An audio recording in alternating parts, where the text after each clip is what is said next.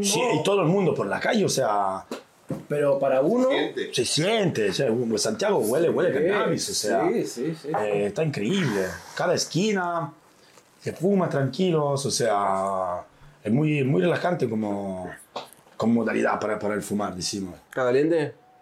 Sí, pero ya no nos queda tanto, así que voy a estar atento, ¿no? Sí, vamos a hacer la última parte del cierre, sí. hacemos el cierre del con el experimento. Pero, pero me gusta esto que estaba sonando, a- o- o- oliendo, que es Santiago y Sí. Chile huele No, a, Sa- a Santiago, cannabis. Santiago huele a cannabis. O sea, en estos días nos dimos cuenta y a cada esquina, en los parques, gente fuma ahí tranquilo, sentado en 5 o 6, fumando cannabis sin, sin preocupación.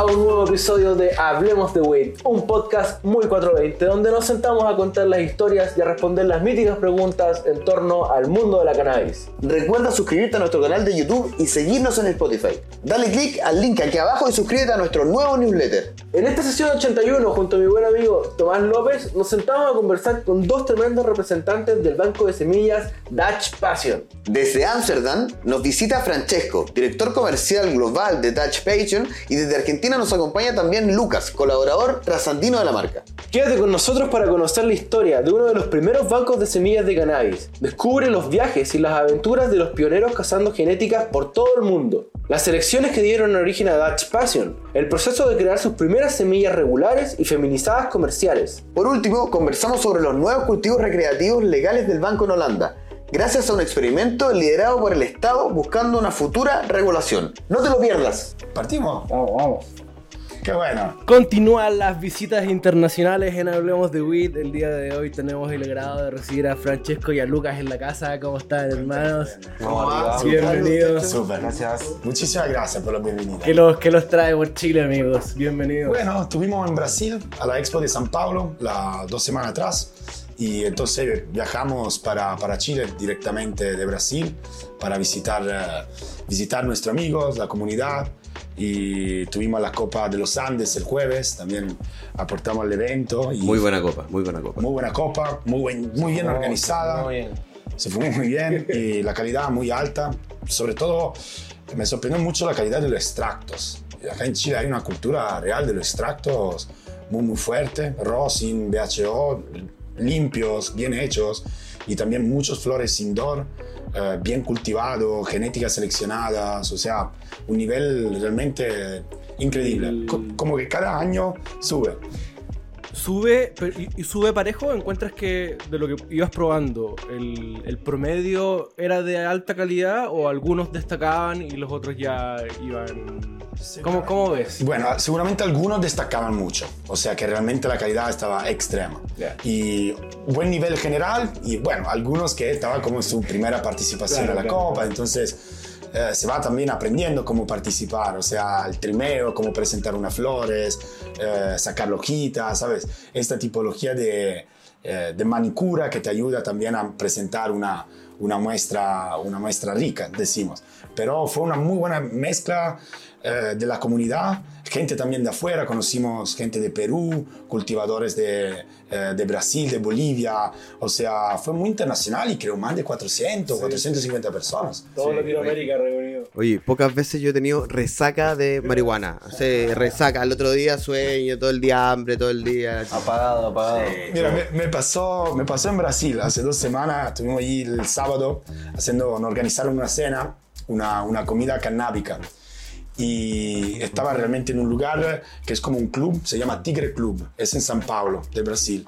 Y los chefs, es uno chef eh, eh, que tiene una estrella, tiene su propio restaurante y todo, y tiene este lugar como privado para hacer estas cenas. Y te digo, el día después, a las 9 de la mañana me salían los ojos. Seguimos, seguimos así, como diciendo así, tengo hambre, tengo sueño, no sé, y rimos mucho, o sea, pegó, pegó muy bien, y fueron como cuatro portadas la cena y todo. Ahí fue realmente un engover de, de THC, o sea, tuve medio día para arrancar y cafetito, ¿sabes? No se te pegaban los ojos. Para arrancar, no, no, no sabría. No, sí, el hangover de marihuana. hay, que, hay que aprender a controlarlo igual. si no, nadie, nadie se levanta. Eh, Nacho vino manejando de vuelta y nos sale. Sí, sí, sí, sí. más, más chino de mi normal. Más chino, más chino de mi normal. Sí, no, la verdad es que sí.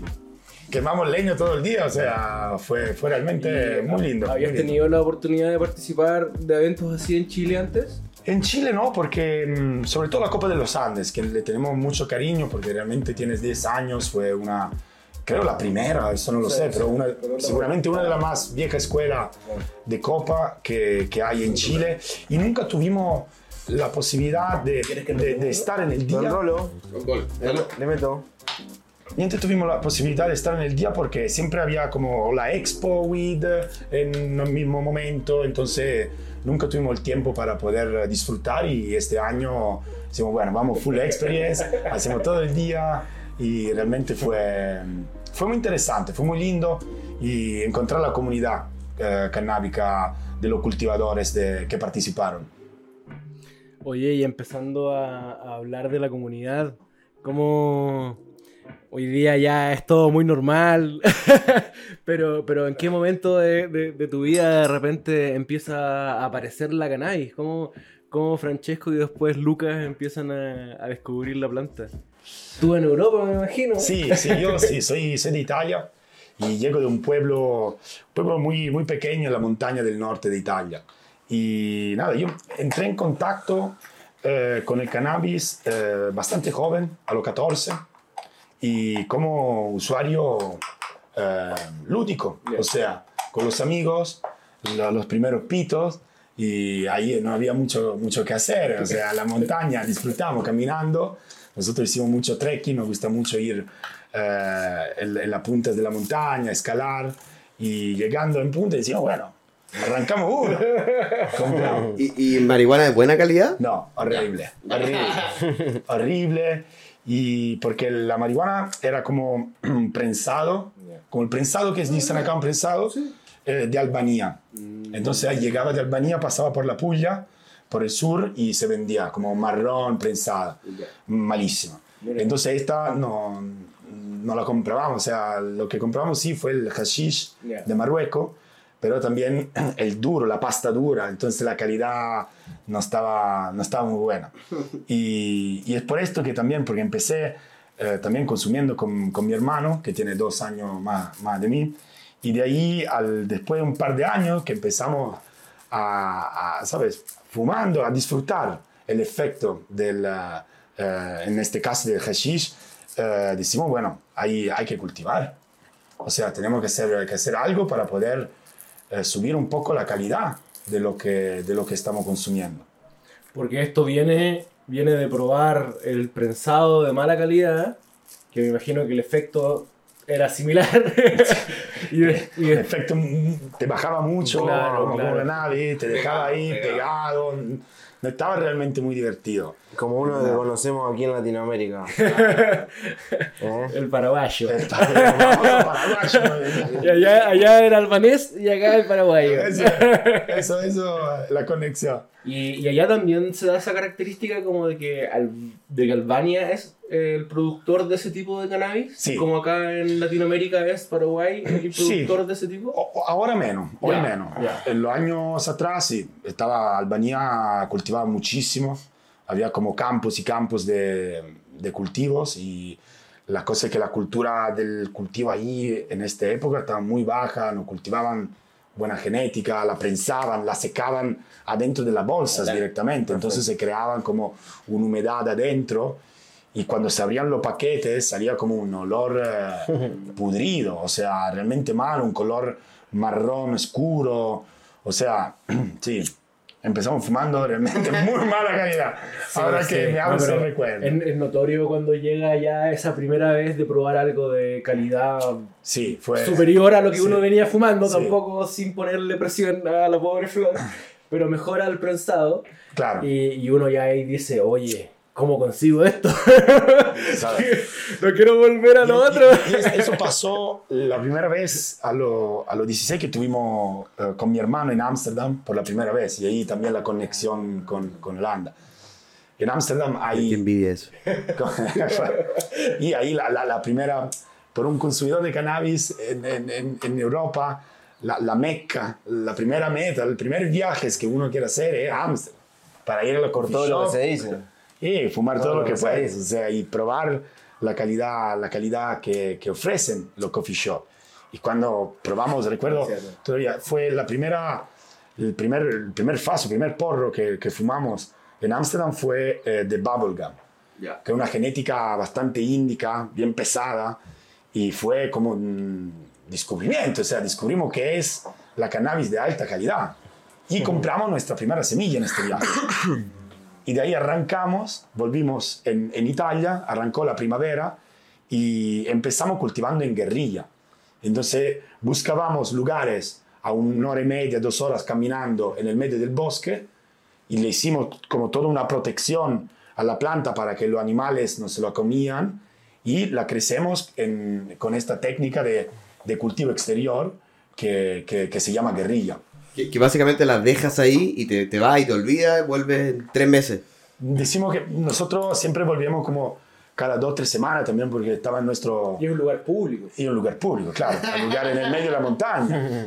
Y además no, no queremos dejarlas solas, o sea, estaba, estaba en, nuestro, en nuestro pensamiento cada A- día. a- acá se dice puede venir el llevador. El que, se la el que se la lleva, el llevador. Eso es, entonces, Pero, es un buen dicho. pero, pero, pero acá pasa algo que de repente no, es algo cultural, yo creo, pero de repente no hay tantos lugares de ese tipo como públicos donde tú puedes pasar quizás un- una cerca, un alambrado y acá todo es privado.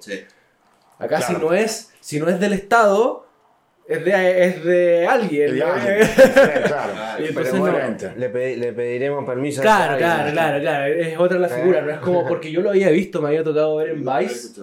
En Vice había visto un reportaje de, en Alemania. Habían, hacían lo Que se mismo. cultivaban, sí. Que tomaban la autopista y se metían por la autopista en auto y de ahí dej- dejaban el auto y caminaban Se para adentro. Y, y- mayor es difícil llegar, mejor el resultado de poder cosechar, porque tuvimos también experiencias donde no se cosecha porque los animales te la comen, Claro. o alguien, sobre todo en, en- en esta zona donde, donde, donde nosotros crecemos en Italia, eh, hay muchos eh, que buscan hongos, porcino, portobello, esta tipología de hongos, y, y ellos se van en estos lugares para buscar los hongos. ¿Entiendes? Entonces lo buscaban y a veces... Encontraban otras cosas. Ya, al que le gusta el hongo le gusta más cosas. Esperaban, esperaban el otoño y bueno, y tuvimos haciendo la fiesta, decimos, ¿sabes? Esto, esto fue como empezamos, fue la- mi primera experiencia de cultivo eh, de, de cannabis. Y la primera, eh, el primer año que cosechamos y ahí pusimos como, un- un- si recuerdo bien, un 10 plantas más o menos, de estas 10 cosechamos 4, porque ahí siempre había un porcentaje cuando haces guerrilla de gran posibilidad que una parte la vas perdiendo porque está libre, o sea, no, no puedes controlarla. Y, y la cosecha fue, fue increíble, o sea, fue un- una emoción para, para nosotros porque estuvimos, ¿sabes?, muy jóvenes cosechando plantas grandes de flores de máxima calidad para nosotros. Alta época. cantidad. Alta cantidad y alta calidad. O sea que empezamos también a compartir con los amigos porque había Mucho bastante para calidad. O sea, compartimos con todo y. Llegó la abundancia. Viva la abundancia. y este, ¿sabes? Llegaron las buenas. Aquí, Y- y aquí, sí. aquí lo parecido yo creo que serían los guasos que les dicen. Sí, que pues. cultivan en los valles, pero, pero ahí no, no sabría decirte si, si entran o están autorizados por los, Para- por para hacerlo. dueños y están asociados. Funciona- Hay una figura acá en Chile que es, es que tú tienes un campo con tú grande y yo tengo animales, a ti no te molesta que yo lleve a mi- a mis animales a pastar, ¿cachai? Pues Controlo eso. Ah, y bueno. ahí, si tienes Wow. un terreno de 10 hectáreas sin control, eso pasaba mucho en los 90, que ahí cultivaban Se en cultivaba los alto. Andes, San Felipe, Sí, po. y de ahí traían kilos, kilos, que no era tanta calidad lo que tú dices, no Claro. se podía controlar mucho, pero cuando no había mucho acá era, pero Claro, sí, Lujo. sí, claro. lujo los que venían Lujo, de, claro, de- de los de- grandes. En esa época era. Viste que va, revolu- va Vamos, subiendo. vamos, vamos. Va subiendo. Y, y Lucas, ¿cómo, cómo fue tu, tu experiencia? Yo creo que aquí está más cercano al paraguas. Sí, por eso, por eso, por eso, por eso. Pero que no es muy No, diferente. no tengo- ¿Dónde te criaste tú? Yo me crié en Argentina, en Santa Fe, en, en el centro de Argentina. Y bueno, tuve experiencia con el cannabis en el 2011, cuando terminé la secundaria. Eh, fue mi primer cultivo, eh, pero en indoor. Fue, Ah, fue en, de un, en un placar con la luz y, y ahí empezamos con tres amigos a, a tener cuatro plantas. Imagínate, tres amigos, cuatro plantas. Muy, muy poco para cada uno. Poca Y- diversión. Poca diversión, poca diversión. Mucho trabajo y poco Ma- trabajo. mal negocio, mal negocio, mal negocio. Pero se aprende. se Pero, pero partiste de una a lo grande, con, eh, con luz, nunca Sí, exterior. sí, sí, sí, sí. Fumando, que, que Fumando, fumando obviamente el, El porro, el, ¿no? el prensado de Uruguay, de Paraguay, perdón, el paraguayo, que en su época al, al- al principio lo fumábamos con semilla porque no sabíamos cómo fumar, no sabíamos nada. Estaba fumando y Pasamos todo por el prensado. o sea, de, Europa, de Latinoamérica. Es no sé qué. increíble, hemos hablado desde, desde Puerto Rico hacia abajo y hacia el charco, todos, todos por eso con, te dije con el el, el cannabis va evolucionando Sí, de una sí, manera sí, sí, increíble, increíble, increíble. Es como ver las fotos antiguas de High Times de, que parecen puros mojones De los chiquitos. 50, los Sí. 60, que era una cosita así. Sí, sí. Sí. Y bueno, luego de, de cultivar eh, y de fumar eh, la planta me, me di cuenta que, que me hace muy bien, que, que es muy lindo estar con una planta, cuidarla. eh, es un placer para mí. Me ha dado mucho más de lo que, de lo que imaginé. Sí, entrega, entrega Sí, mucho, mucho. Entrega mucho, pide poco y entrega mucho. Sí. Sí. Oye, Me y- apasiona. Y esto cuando empiezas a cultivar, ¿eran semillas que venían de, del prensado? ¿Ya podías comprar semillas? ¿Cómo, cómo, cómo fue eso? Eh, Porque aquí principio- en Holanda ya nos abastecemos, No, pero... pero aquí... Fue muy malo, porque en Argentina eh, era muy difícil conseguir semilla, muy difícil, eh, no era común. Y bueno, nos costó sacar la semilla del prensado, elegir la, la- la semilla y, y empezar con eso. Y luego, bueno, de unos años se, se me dio la oportunidad de comprar semillas a una página de Chile. Bueno, ¿qué página te acuerdas? No, no me acuerdo. Pero sí me acuerdo de la semilla que fue una casualidad de la vida de Dutch, de Dutch Passion. Fue una, unas semillas automáticas que tenían colores, de, que eran de colores. ¿Te A los mixes. Los mixes. Sí, fue ¿Te acuerdas? dimensión de Enk de esta época. Se los mixes, lo coloraba externamente la semilla. Así podía hacer un paquete único con cuatro colores diferentes y afuera ponía como la- el amarillo auto mazar, el rojo auto blueberry. École. Y así lo reconocía así sin tener que dividir la semilla entre sí. Tuvimos Así que años. esa fue mi primera, bien. mi primer acercamiento con, con comprar semillas. Después, obviamente, eh, a veces comprabas y no llegaban, porque Argentina es muy difícil entrar semilla. eh, no es como aquí el tema de la aduana y todo eso. Así que, nada, eso fue el comienzo de, de todo esto en, en el cannabis. Yo nunca pude conocer. O sea, conocí la Argentina eh, de niño, entonces no, no buscando cannabis. Entonces, no tuve que enfrentarme a la dificultad. Pero, pero sí se escuchaba mucho de que en Argentina era difícil el tema del cannabis. Entonces, cuando yo empecé a ver todo lo del Reprocan y la nueva ley y todo, Wow. y ver cómo. Y como explotó Y cómo tan rápido. Sí, sí. de, súper- de ser sí. súper ilegal. Fue como- Porque yo estuve en Argentina el primer año 2017 y está muy legal, o sea, sí, sí. realmente la gente No, tiene no, dinero, no, no, no era común. no sabe del área gris, no sé qué. Estaba realmente muy, muy dura la situación Y, y también la ley medicinal estaba horrible. O sea, había, se podía consumir eh, CBD solo para epilepsia. O sea, para ellos solo tenían una enfermedad para que el cannabis podía ser útil y fue epilepsia. Ya está. Todo lo otro no existía. ¿Entiendes? Y, y bueno, en tres años cambió, tres años cambió todo. Cambió, Y el Reprocan además te deja la posibilidad de poder autocultivar tu propia medicina. Que esto es algo lo Esencial, mejor. esencial. Y poder cultivarle a otra persona que no sepa persona. cultivar. ¿entiendes? Porque si tú tienes a tu, a tu abuelita o a una tía que no sabe cultivar, eh, tú puedes eh, tener la, la- la posibilidad de cultivarle a ella y a dos personas más. Que eso no pasa en todos lados al final. No, Cuando no. empieza a entrar la ley, No muchas, muchas no veces eso se corta. Por Sí, ejemplo, Correcto. en Estados Unidos, no en todos los estados puedes hacer eso.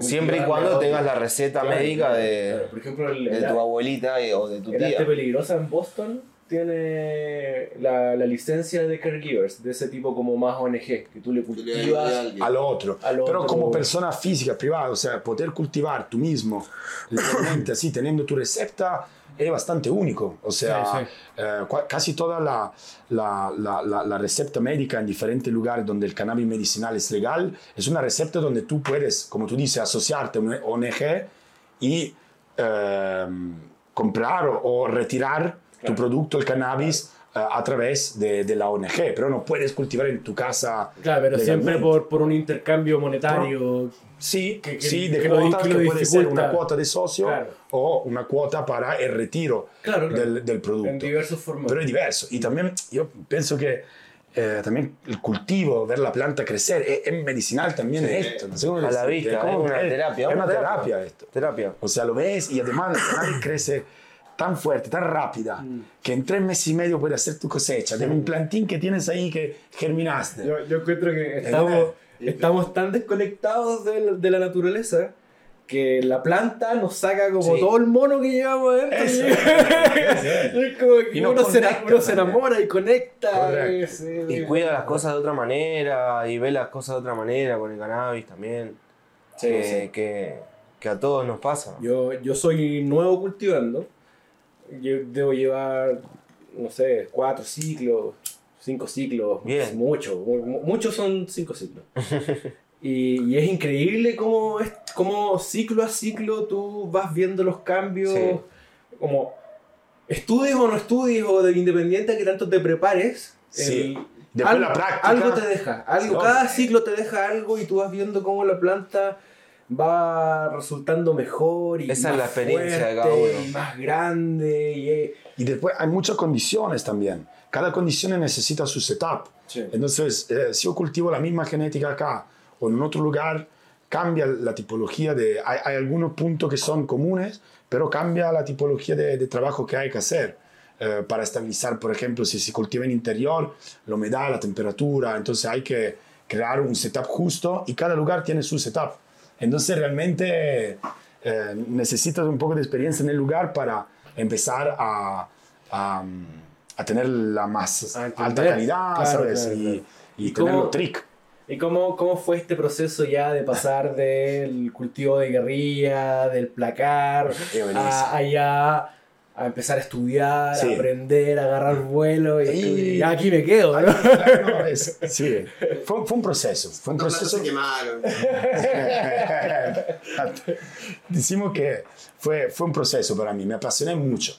Después de esta primera cosecha empezamos realmente a ponernos adentro, a estudiar, a hablar, a, a informarnos. No había mucha información. En, en- en la época había lo- eh, los foros Sí, online, foros. no, había, no había revistas, no Sí, había foros, foros. Ichimeg, había un foro internacional y ahí buscando las informaciones, eh, buscando la- las genéticas que se podían cultivar mejor en la montaña, en la altura.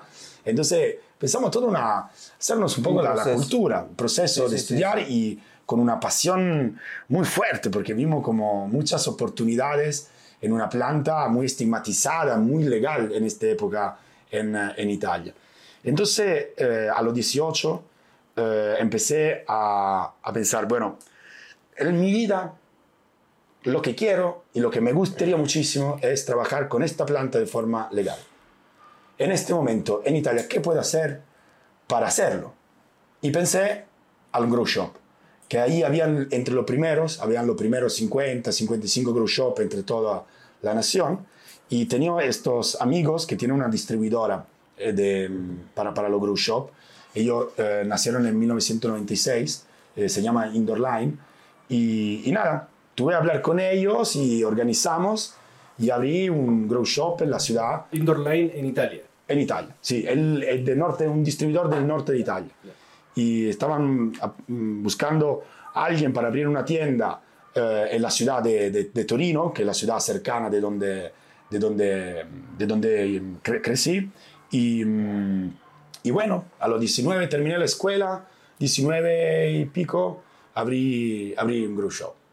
Y de ahí empecé a trabajar realmente como profesional adentro, todavía aprendiendo, porque al final eh, ya cultivaba indoor, eh, tenía mi experiencia, pero desde los clientes fue lo más rico que podía recibir, porque solucionando problemas juntos, entendiendo los problemas, eh, estudiando los problemas e intentando de resolverlo, y ahí creando eh, la experiencia eh, y, la base de mi conocimiento.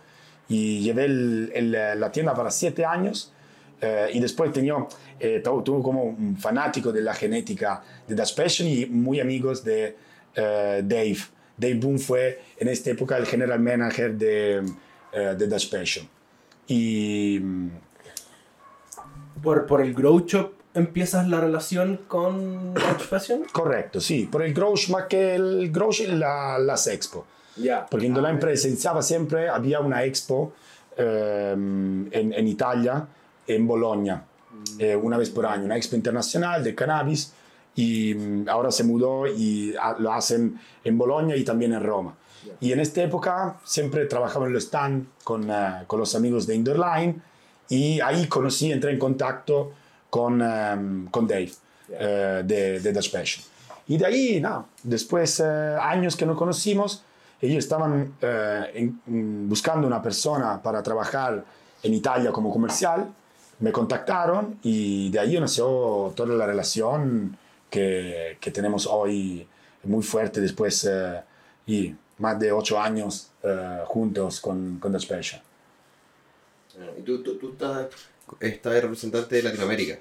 Eh, yo soy director comercial mundial, o sea, global de, de Dutch Passion y también eh, hago eh, un proyecto de semillas eh, con Super Sativa Seed Club. Super Sativa Seed Club es eh, una- un- el primer banco de semillas del mundo que nació en 1985 por la mano de Karel, que es hoy el dueño de Biotabs, eh, una marca de fertilizante sí, sí. biológico muy buena que en Europa Un, un amigo que pasó por acá, el Lec Photo, eh, ocupa Biotabs. Mira, Sí, sí. un producto muy, sí, muy bueno porque es biológico, orgánico, 100% y es muy fácil utilizarlo porque se utilizan tabletas. Entonces se ponen tableta en el suelo y lentamente la tableta relaja la- ¿cómo se dice? El- Va alargando, va alargando su producto. eh, y fertiliza. Eso, sí, es un producto y es 100% biológico. Y él es un breeder histórico, un pionero del mercado de- del, del cannabis, de la industria del cannabis eh, de Holanda. Él empezó a cultivar indoor eh, a lo final de los años 70 en los squat eh, de, de Holanda, porque ahí había un movimiento squatter eh, muy, muy fuerte de ocupación de casas y todo. Y él empezó cultivando adentro de los ocupas en, la final de los años 70.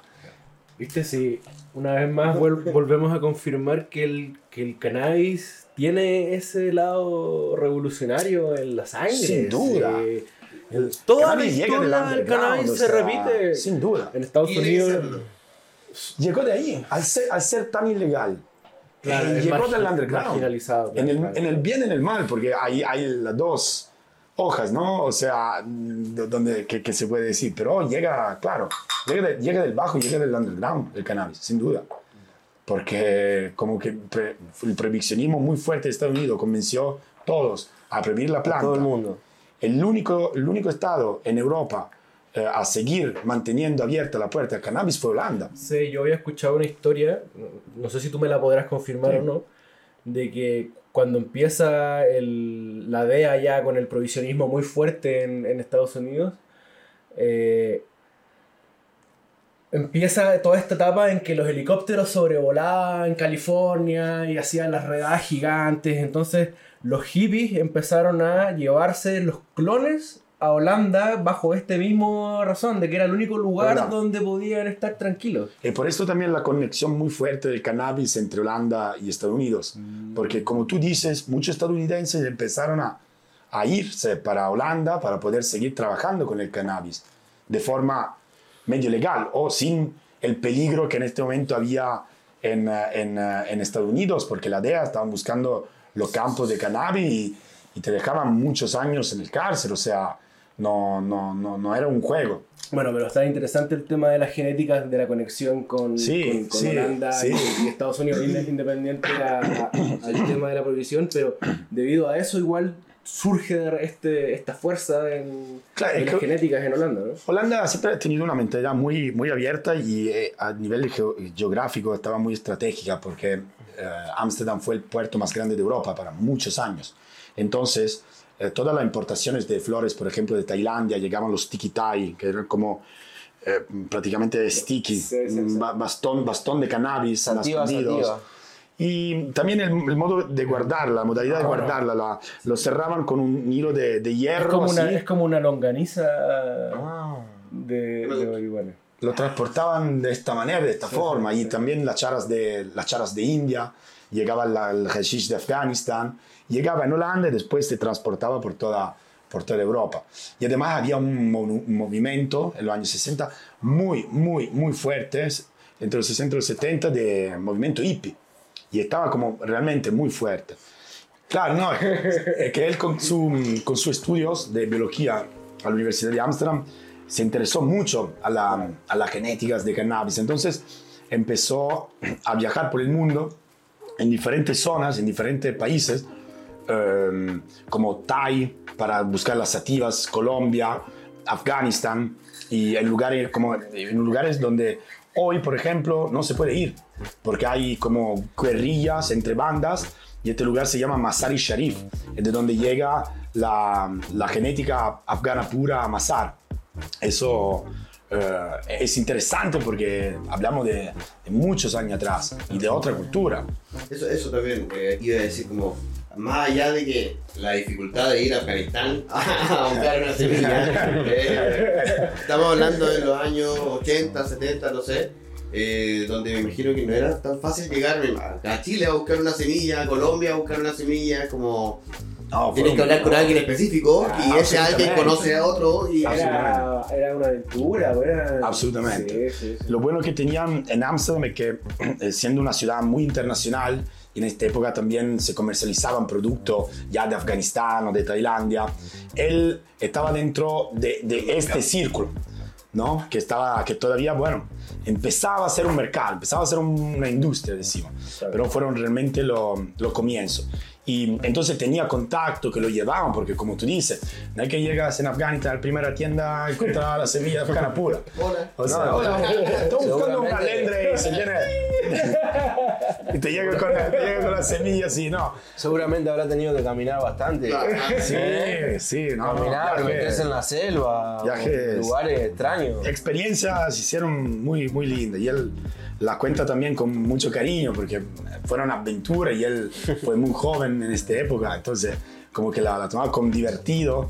Eh, también había, había del peligro porque al final eh, en estos años también eh, no, quien trabajaba con las plantas en, en estos lugares no eran siempre personas muy eh, de amistad y muy, muy, muy tranquilas, decimos. Entonces hizo, hizo un trabajo desde la base muy, muy fuerte y, y empezó a, a seleccionar, a trabajar y a crear entre las primeras variedades estabilizadas de, de cannabis, con ya un, un- un sabor más, más fuerte, un nivel de THC que llegaba al 9, 10%, porque hoy hablamos del 30, 32, el 25, eh, buscamos niveles de THC.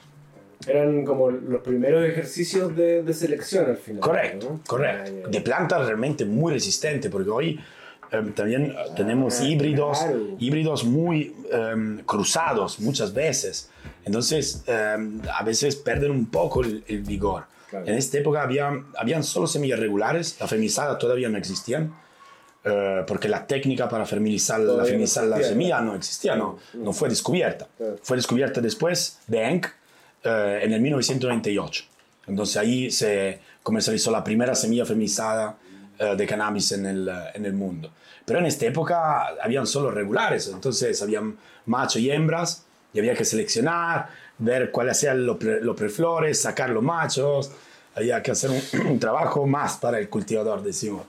Y, pero eran genéticas eh, también muy, muy duras, muy resistentes, muy vigorosas, eh, que todavía algunas se pueden encontrar. O sea, las regulares de Dutch Passion llegan da esta, este trabajo da, de, de, de estos años, de los finales de los años, de los años 80.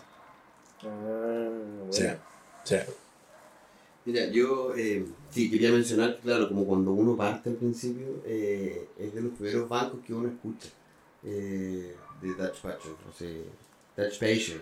como, dicen, como dicen ustedes. Pero eh, al principio cuando uno empieza a cultivar, no sé si tu experiencia eh, es de los bancos como más, cono- Sí, sí, más sí. uno empieza a conocer cuando empieza a cultivar y con este tipo de semillas como las más antiguas, las Claro, la vieja escuela. la vieja escuela, la las clásica, Lo que- claro. sí, Se sí, mucho. clásica. Y, y, pues, quería ir por ahí con Lucas antes de pasar a, a lo que a lo que vamos después. Si, si te pasó a- a- así al principio, si lo conociste también como de los primeros bancos que escuchaste. Sí, es que te clásicas. acuerdas, te acuerdas que recién te conté que la primera yo, semilla que me tocó comprar, que fue una página de Chile, que me mandaron Touch Passion, ¿me, ent- me entiendes? Pero, ¿y te, te- te mandaron por- ¿Te mandaron o tú la pediste? No, no, no, es que creo que en ese momento era todo por correo y vos contestabas lo que te contestaban. O sea, te, te mandaban la lista, vos el, el email, contestabas y bueno, luego a mí me tocó que me llegue por una remera adentro. Lo escondí de y, todo. el, y el paquete era eh, justamente el mix este,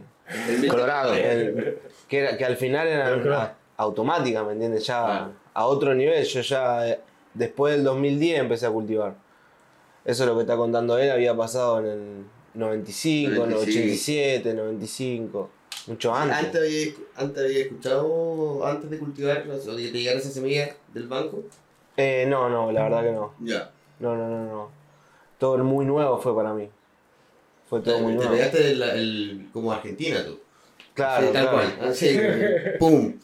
Al, al, in- al, al cien. al Indoor Reprocan, listo, trabajo en Passion.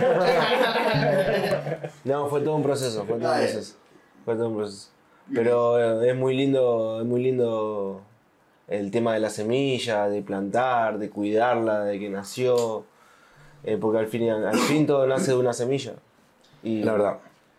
Oye, y tú ya, ya, ya trabajabas ahí en Dutch Fashion cuando, eh, por ejemplo, llega a Chile y empieza a entrar a Chile la marca. Sí, tuve, empecé, empecé a trabajar ¿Cómo? en esto. En esto Bueno, sí. ¿cómo, ¿Cómo ha sido estaba el, yo- el proceso? No estaba yo, de- decimos, encargado del, del área, pero seguimos, seguí la, la, la, la- la- las novedades de, de algunos compañeros de la primera experiencia Expo WID acá en Chile y fue muy impactante, porque al final Chile eh, es el, el primer mercado desarrollado eh, de la industria del cannabis, o sea, la industria del cannabis del autocultivo.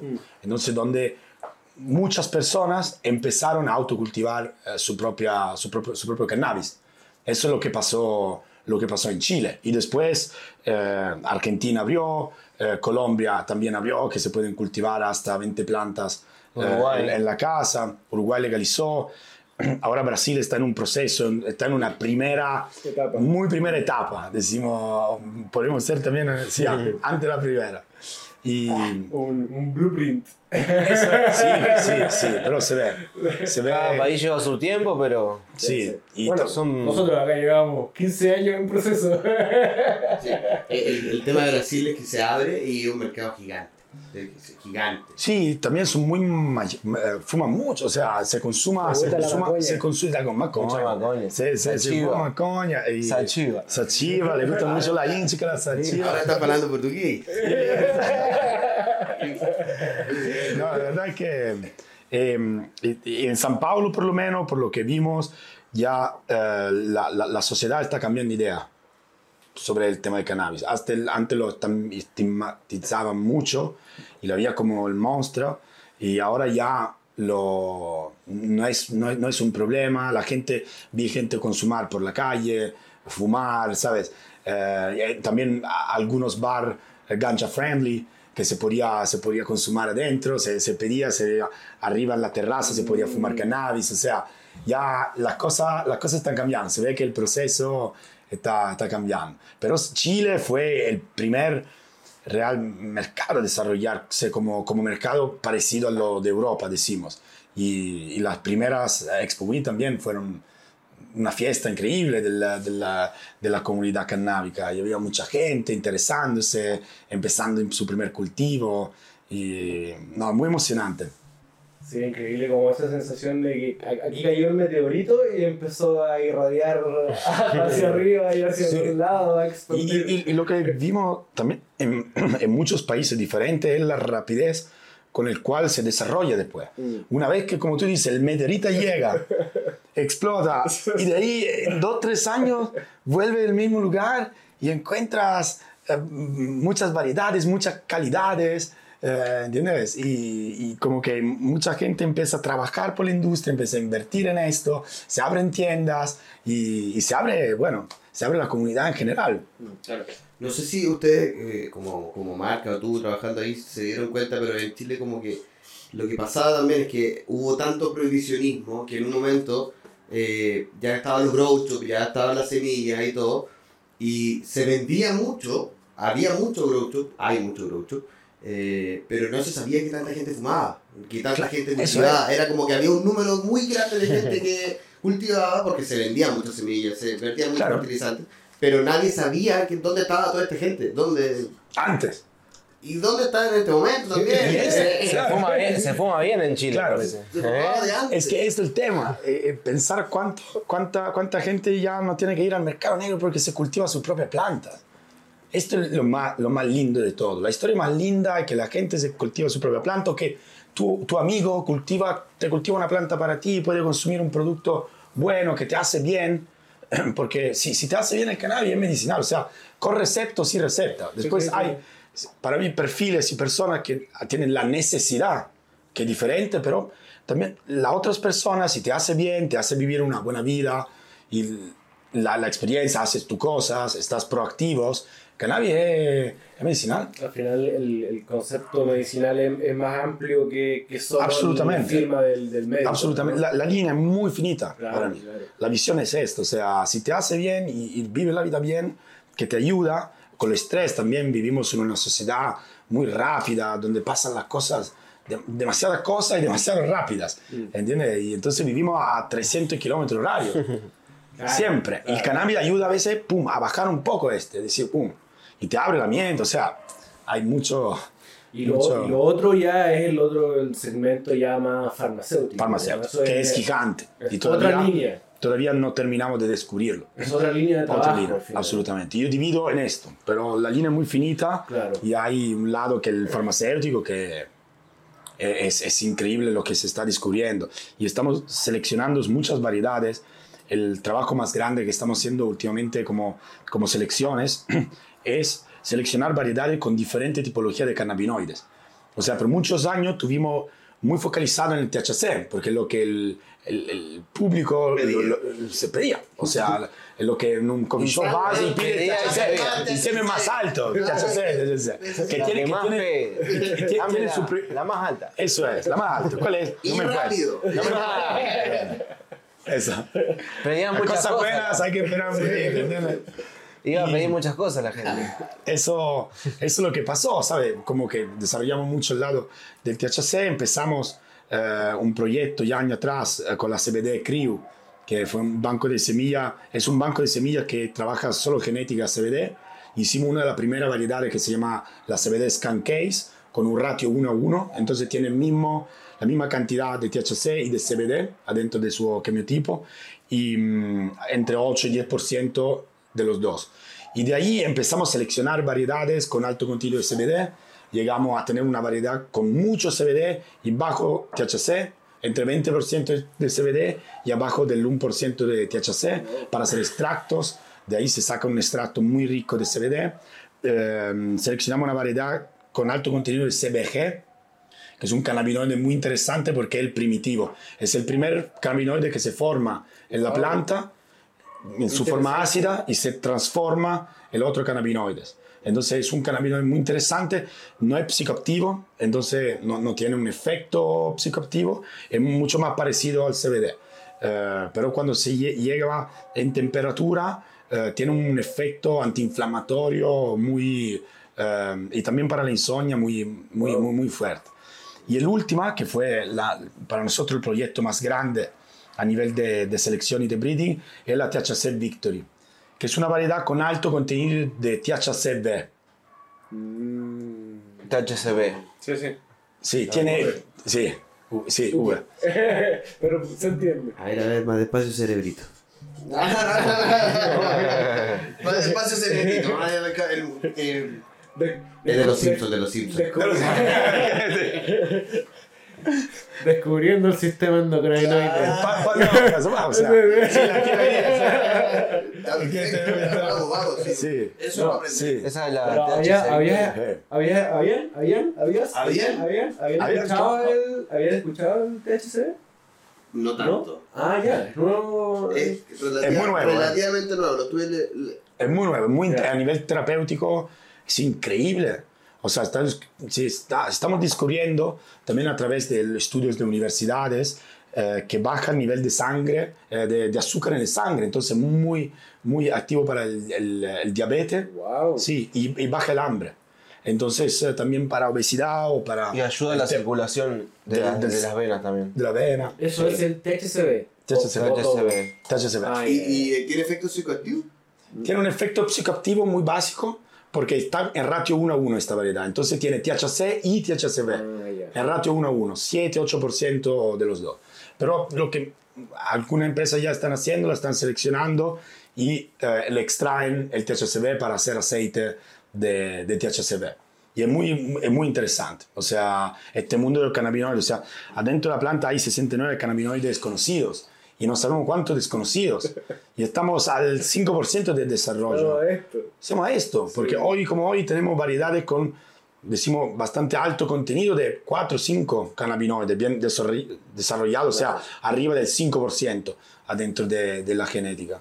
Y en algún momento de la historia hacia atrás era un, un cannabinoide. había, había- un porcentaje de lo otro, pero claro. porcentaje... Pero, era lo que se buscaba. Claro, eso es, o se analizaba en esto, o sea, eh, por ejemplo, una genética autóctona di- del, del sur de África, de la ciudad de Durban, de la zona de Durban, que es la Durban Poison, descubrimos después de años que tiene un pequeño, una pequeña per- porcentaje de THCV. Tiene alrededor del 2% de THCV, que es, muchísimo. Lo descubrimos después de años que, que la variedad ya estaba cultivada por todo el mundo. Claro, o sea, porque antes ni siquiera estabas buscando el THC. no, Claro. y no había ni el analítico. pero- Claro, claro, no podías encontrarlo, no podías Claro, encontrarlo. Nadie, nadie lo hacía. No podías Porque encontrarlo. no, no había la matrix. Para ser analítico necesita la matrix de- para, para, para poner el setup del- de, la, de la máquina para hacerlo analítico de esto cannabinoide, del, del símbolo cannabinoide. Y no, no Si no existía. pones el o sea, símbolo, no. y no. es el tema. No estaba nombrado. No estaba nombrado por la ciencia. Sí. Oye, ¿y esto hacia dónde iba llevando ya un poco la historia? Ah, ¿en qué- qué- Y bueno, uno de los pasos más importantes de Dutch Passion fue la invención de la técnica de la feminización de las semillas, que cambió, fue más o menos en 1927, y en 98 se podía encontrar la primera semilla feminizada, que fue la Power Plant, y mm, en el catálogo después llegó la Passion 1, la Mazar, y, y ahí cambió completamente todo el mundo de las semillas, porque todos los cultivadores buscaban la hembra, o sea, la, fe- la- la femenina como planta, porque la que te deja el flor, sin semillas, y con, eh, bueno, el, el- macho deja un flor completamente diferente. Eh, el macho crece para empolinizar la hembra, o sea, y, y reproducirse. Y entonces de ahí eh, arrancó todo este mercado que hoy es el 99% del, eh, del mercado de las semillas, que es la semilla feminizada. Y él, bueno, lo descubrió porque eh, hizo, hizo un estudio con un- su profesor de universidad sobre una planta de calabacín. Y entendieron cómo hacer la semilla feminizada de calabacín. Entonces aplicó esta técnica en el cannabis, la probó y funcionó. y de ahí se dejó cuenta que eh, había Prueba, prueba y error.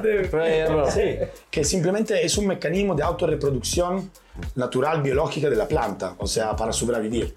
Una planta hembra, si la dejas eh, maturar después de la floración, más de, no, no la cosechas, no la tiras, y mm, Crece, crece, crece, crece. Calabacín crece.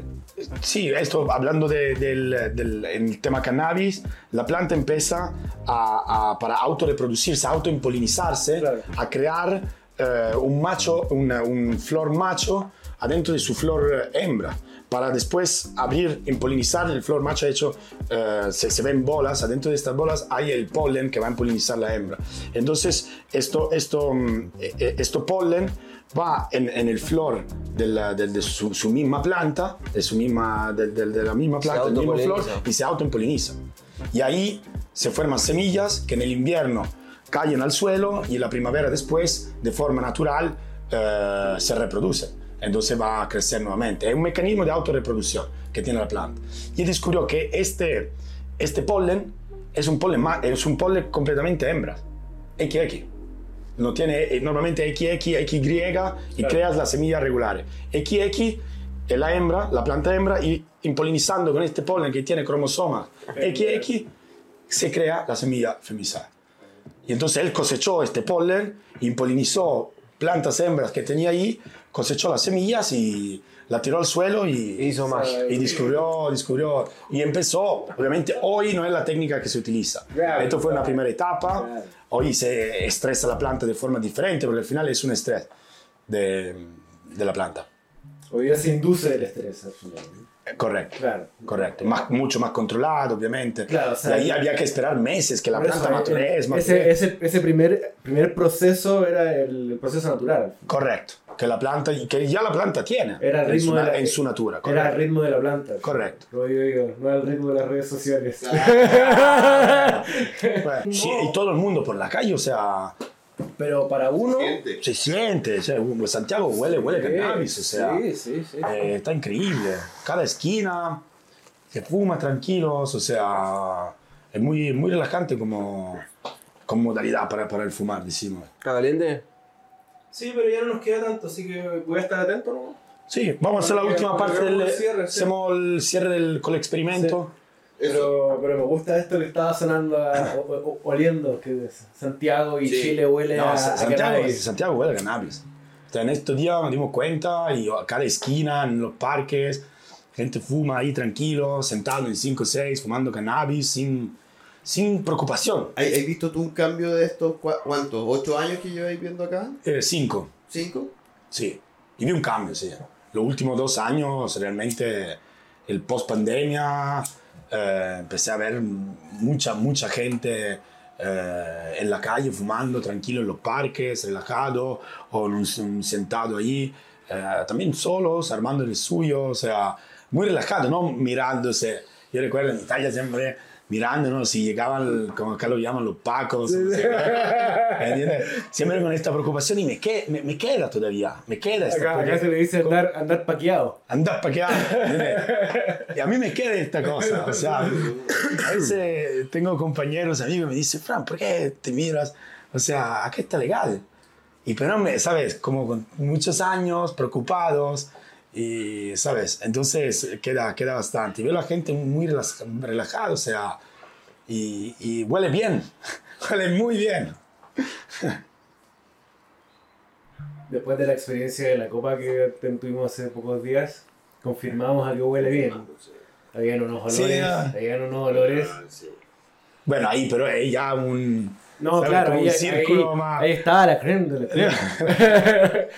Ahí había realmente. que, que mucha, mucha gente tenía sus flores, andaba con su extracto, muchas mujeres también, comunidad de mujeres con su, con su rosin, con su flor, tomá este, tomá, mira esta, cultivé esta, así que vi una, una gran comunidad aquí en Chile. Y muy diversificada. O sea, Muy esto es lo que me. Sí. Me, me gustó mucho, Yo encuentro sí, sí. muy interesante eso, como que como ya pasamos este, este como etapa de erupción, como que ahora ya mu- muchos ya eligieron y empezaron a especializarse, ya como que sien- están tan capacitados con, el, con la planta de alguna manera que algunos ya están, ya voy in vitro, otros ya Sí, sí, sí, genética, ya no sé, eh, clones. Y se especializan. Y se especializan. Esquejes, genéticas. y cada uno, eh, hatch, eh, bubble hatch, solo Sí, sí, para sí. lavar, solo para no sé qué. Absolutamente. Ya, ya, Es muy ya, abierto. ya están en eso. No, y, se puede decir Chile Latinoamérica es realmente top. Como, como calidad, como sin una conocimiento. y y sin una escuela clara, o sea, es Con clases. Experiencia. experiencia o saliendo de Chile o, o por la gente que viene a Chile, Claro. eh, entre ellos mismos que se agrupan, como dices tú, se hace comunidad. No, sí es muy lindo lo que pasa al final, es muy interesante. Está bueno. Está bueno. Y lo que va a Sí, seguir porque no es común. Sí, No, es- no, no es común, eso es el tema. Pero esto es muy lindo. sí, sí, O por- sea, por esto como de que siempre de, de afuera de Chile se ve que todo es legal al final, de que es increíble lo que pasa acá. absolutamente.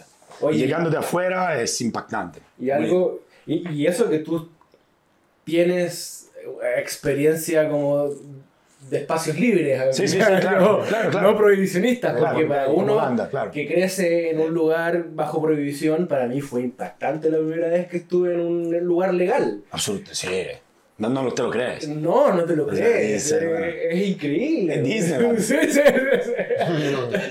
No, no, me- no me saques de acá, por favor. o sea, para mí ese, ese momento fue tan trascendental que ahí dije ya. Ese fue mi momento y dije, voy, Me pongo en esto.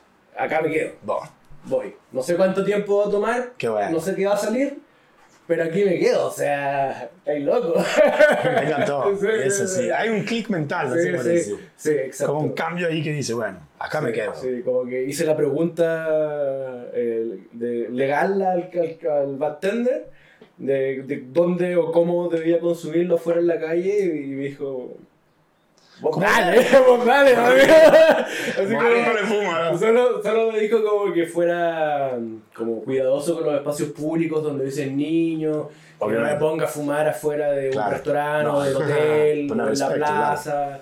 Pero Con solo eso. así ella me dijo así como que se rió y me dijo, hermano, así como, yo me vengo caminando todos los días por acá fumando. Fumando, ¿no? Tranquilo.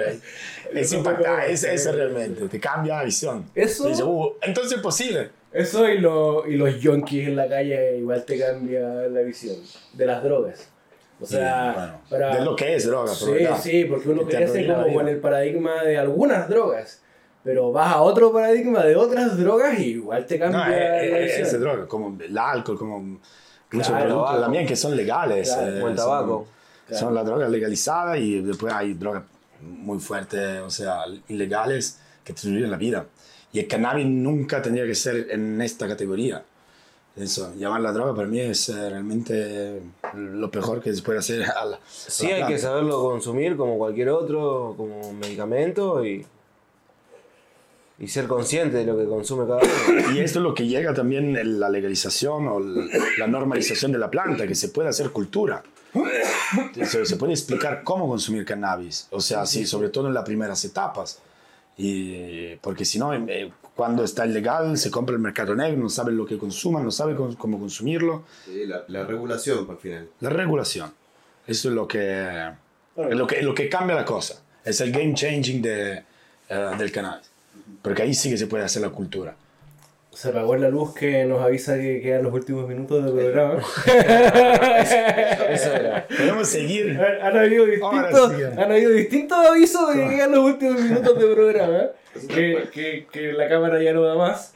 Así que, eh, ¿qué nos queda lo último, Francesco? ¿Qué nos, ¿Te gustaría agregarnos algo para ir Sí, el último, la última novedad es que tenemos, que me, me gustaría, porque para nosotros es un proyecto muy grande, es también un grande cambio eh, adentro de, de lo que es Holanda, el mundo, el mundo cannabis Holanda, es que hace dos años hicieron un experimento legal eh, seleccionando 10 empresas adentro de la industria cannabis para producir legalmente cannabis y extractos, hashish, entonces derivados, eh, para los coffee shop. Cosa que antes, porque eh, hay una gran área gris, o sea, hemos hablado muy bien de Holanda, de la situación, pero hay un área gris gigante, o sea, los coffee shop hoy están comprando la que loro llaman la backdoor, o sea, ellos compran el cannabis ilegalmente y lo revenden legalmente. Entonces hay este vacío, hay este, este, este agujero grande en la ley. eh, entonces, hace dos años eligieron de hacer un, un- lo llaman experimento porque es un proyecto que tiene una, una durata de cinco años, va a quedar. Y mm, los coffee shop seleccionaron 150 coffee shop, entonces más o menos un 20% de los coffee shop que hay en Holanda, que podrán eh, reformir su, su, su stock de cannabis solo a través de las 10 empresas legales de, de, de cannabis. Y esto va a ser un cambio increíble, porque la calidad de los coffee shops van a subir muchísimo, con mucho más controles, Con un estándar. con estándar de Eh, producción. eh, Estados Unidos lo tiene así, ¿no? O, o no está tan Mm, claro. No, porque aquí elegí, porque es un experimento también. entonces Sí, tiene ya, otro- Sí, otra- sí. Eh, eh, tú por Estados Unidos cre- cre- creo que piensa a nivel de patente, o sea, yo tengo mi, mi matrícula y puedo cultivar. eh, eso es un proyecto que está abajo del gobierno, o sea, seleccionaron una empresa porque no quieren hacerlo ellos Claro. y no, no tienen conocimiento en nada, entonces seleccionaron la empresa con más experiencia en el sector y con el potencial de poderlo hacer y, y ahí renovamos una, un invernaderos muy grandes con luz artificial, control de clima y hoy tenemos los primeros 10.000 plantas en cultivo. Para nosotros es un paso histórico eh, porque el, el primer, es nuestro primer cultivo totalmente legal eh, de cannabis recreativa en Europa. Con Y- estándar y. con estándar holandesa, bueno, de producción De toda la historia de calidad, de toda la historia. Y entonces para nosotros es el paso revolucionario para, eh, para el mercado holandés para, y para, para nuestra empresa. Oye, y dos preguntas.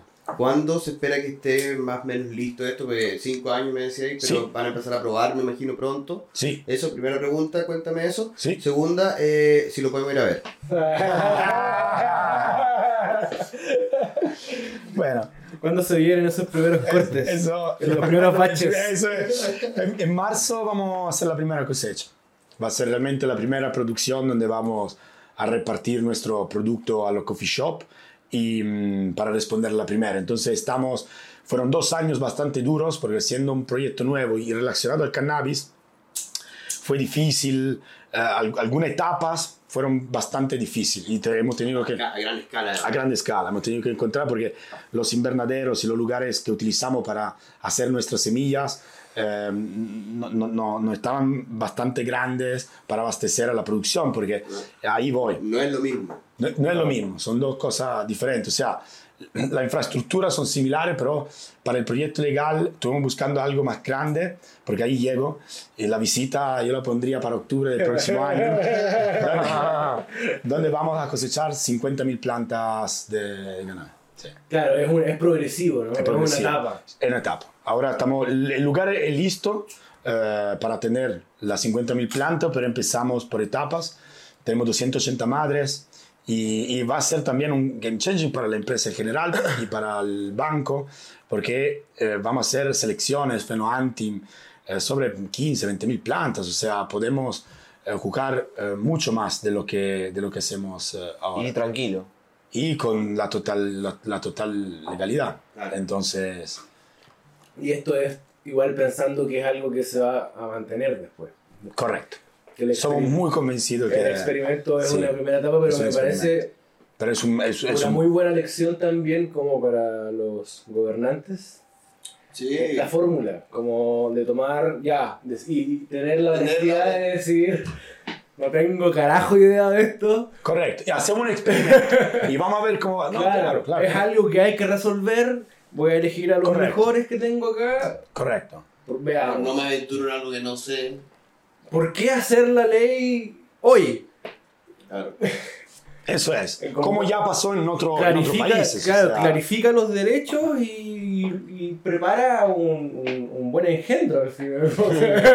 No, fue un avance in- increíble. Somos, somos muy contentos porque también y se saca, se saca dinero al mercado negro. O sea, mm, los coffee shop compran de cultivadores eh, pequeños, decimos que tienen 5, 6, 10, 10 lámparas. Entonces, eh, medio pequeños cultivadores hasta broker y no se sabe bien dónde sale todo. ¿entiendes? Ahí hay mucho coffee shop en Holanda. Pensé que se sabía eso. Que estaba regulado. No. ¿Por qué? Porque la ley es, se quedó una ley muy vieja. Entonces, fue una ley que para el tiempo, para los años 70, podía funcionar, también en los años 80.